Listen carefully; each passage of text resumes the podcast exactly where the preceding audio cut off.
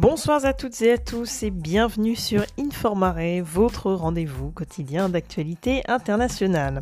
C'est parti pour les grands titres de l'actualité du jeudi 11 mars 2021.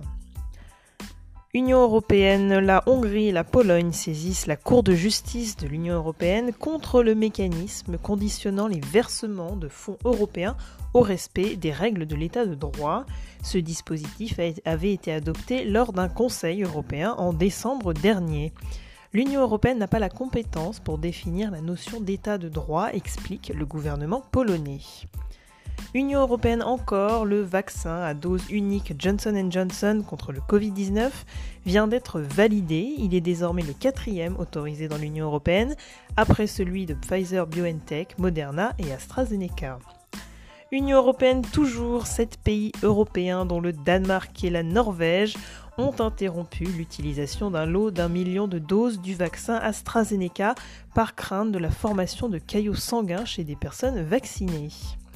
En Algérie, après la dissolution du Parlement, le président Abdelmajid Tebboune a décrété que les élections législatives anticipées auront lieu, le, le 12 juin prochain. Enfin, le secrétaire général de l'ONU, Antonio Guterres, a averti le Conseil de sécurité qu'à défaut d'une action immédiate, des millions de personnes risquent la famine et la mort dans le monde. Les chocs climatiques et la pandémie de Covid-19 alimentent cette menace. Plus de 30 millions de gens sont proches d'être déclarés en situation de famine, a-t-il souligné. C'est déjà la fin de votre billet d'actualité internationale. On se retrouve demain sans faute pour un nouveau bulletin sur Informare. À demain!